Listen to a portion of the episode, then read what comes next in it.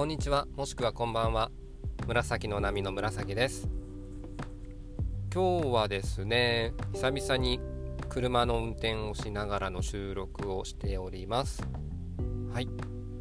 実はあの8月1日からですねあのちょっとしばらく4月の上旬から休職をしてたんですけども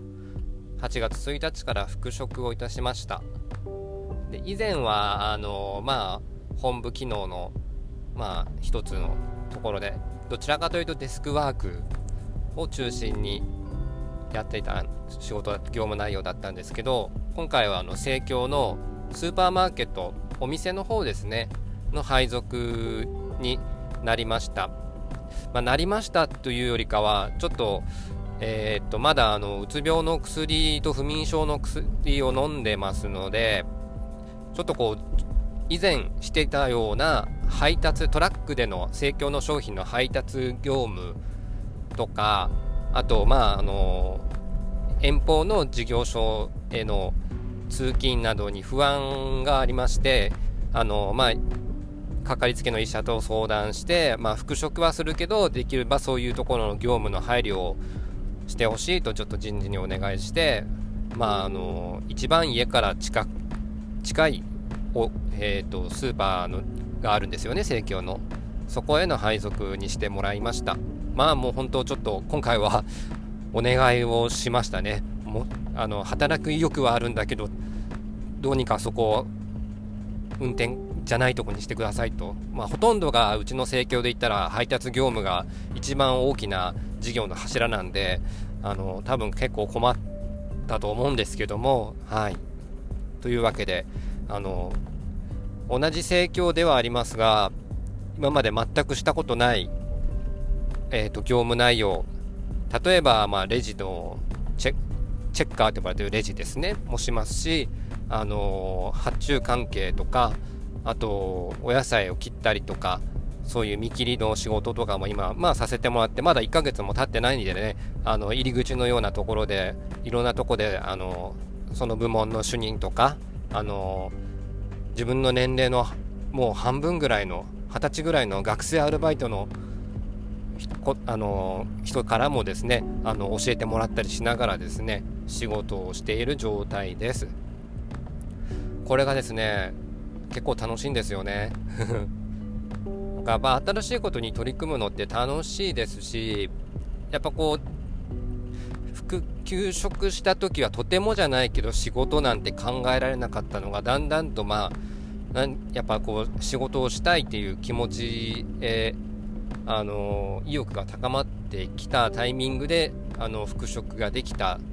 あのまだその伸ばそうと思えばね休職期間を伸ばそうと思えば最長でまあ1年半まではあの傷病手当も出るしあのうちの会社では給食期間が最長2年まではあの給食できる制度ですのでできたんですけどうーん何ですかね。やっぱじっとしておけなくなってきましたね。だんだんと、まあ、体の調子心の調子が整ってきたっていうかまあしっかりと休養が取れたですし、まあ、休んでる間あのー、結構興味があること自分の心が動くこととかまああとこいろいろ振り返ってみたりとか今まで見てこなかった自分の中のことを考えたりとかすることによってうんなんていうかですね。やっぱうつで不眠でってなってたら正常な判断とか心の余裕とかなくって暗い方に考えたりもう世の中おしまいだとかどうやって生きてたらいいかわからないとかそんなことばっかりだったんですけどもう今は毎日仕事に行っていることがあの楽しいんですよね。うん、ではっきり言うと収入はかなり落ちたんですけど はいもともと管理職やったのから一般職までなりました。あのさ一般いわゆる一般職になりましたし、はい、でもなんかこの間まあちょっと家の売却とかもうまくいってローンも返済できたりとかしてそのあとまあ実家暮らしでまあちょっと両親に頼って生活しているっていうちょっと自立できてない部分っていうのはまだあるんですけどもなんかこう通勤時間がすごくあの時間がかかるっていうことが自分の弱点だっていうのがもうやっぱりはっきりと分かったんでですね。というかこれまでも分かってたんですけどそれを乗り越え乗り越えてっていうか我慢してでもあのまあそこでの仕事がしたいっていう風なところだったんでしょうけどまあその通勤のストレス、まあ、仕事のストレスあとまあ何度かこのポッドキャストの中でもずっと喋ってる家族問題とかで耐えあのまあメンタル崩壊をしてしまったっていうことだったんでしょうね。うんはいまあなので何ていうか今は新人のような気持ちで政教に入り務めて17年目になってるんですけど新人のような気持ちというか新人ですよね。ということで仕事をしています。まああれですね。目の前でこう自分が並べた商品が買ってもらえるとかそういうことってこれまでアルバイトとかで飲食店とかはしたことあるんですけど何て言うんかねちょっと感覚は違うんですよね。接客業自体はだから嫌いじゃないというか嫌いじゃないというか、うん、苦に全然ならないんですよね。うん、であの調理の補助とかあの、えっと、ウェイターか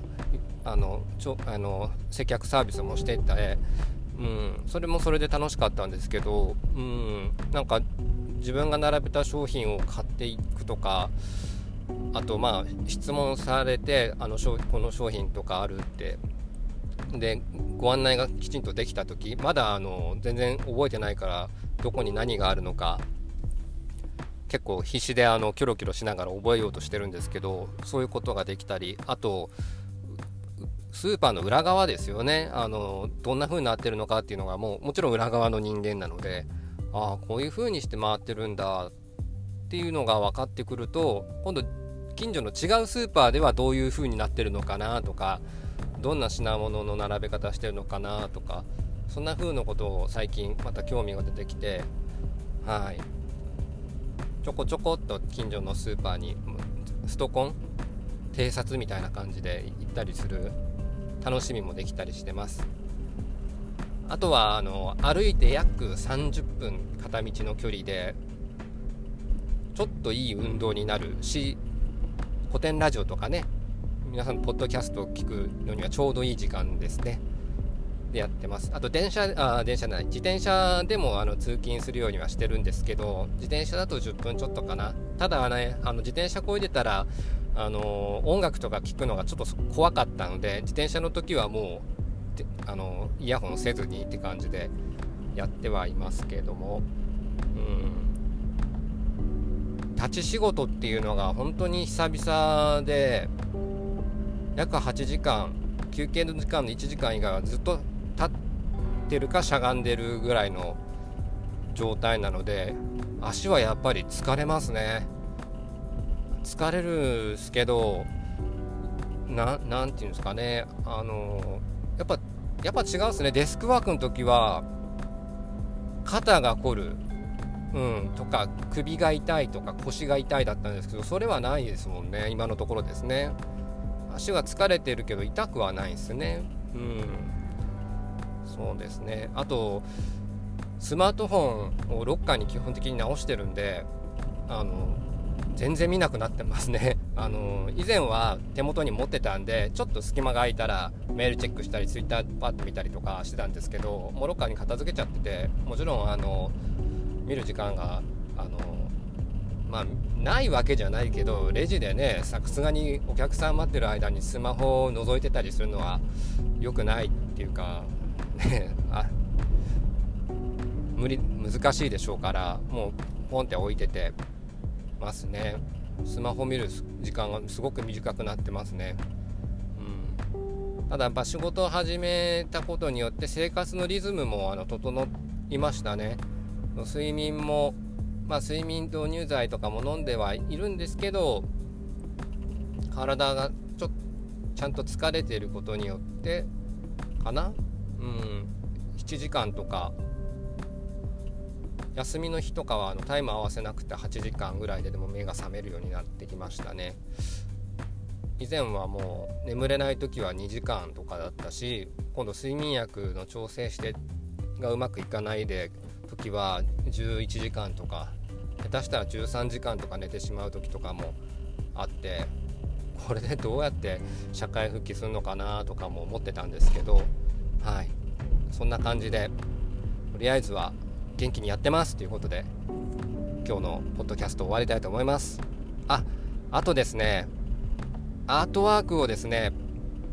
同じ古典ラジオのリスナーのコミュニティにいらっしゃる曽根さんっていう方からご提供いただいて今回の分からあの変えてます。曽根さん本当にお忙しい中あの作っていただいてありがとうございます。3つのパターン作ってもらったんですけど僕がまあ一番気に入ったものをあのアートワークに使わせていただこうと思っています。はい。そんなわけでまた次回もよかったら聞いてください。以上紫でした。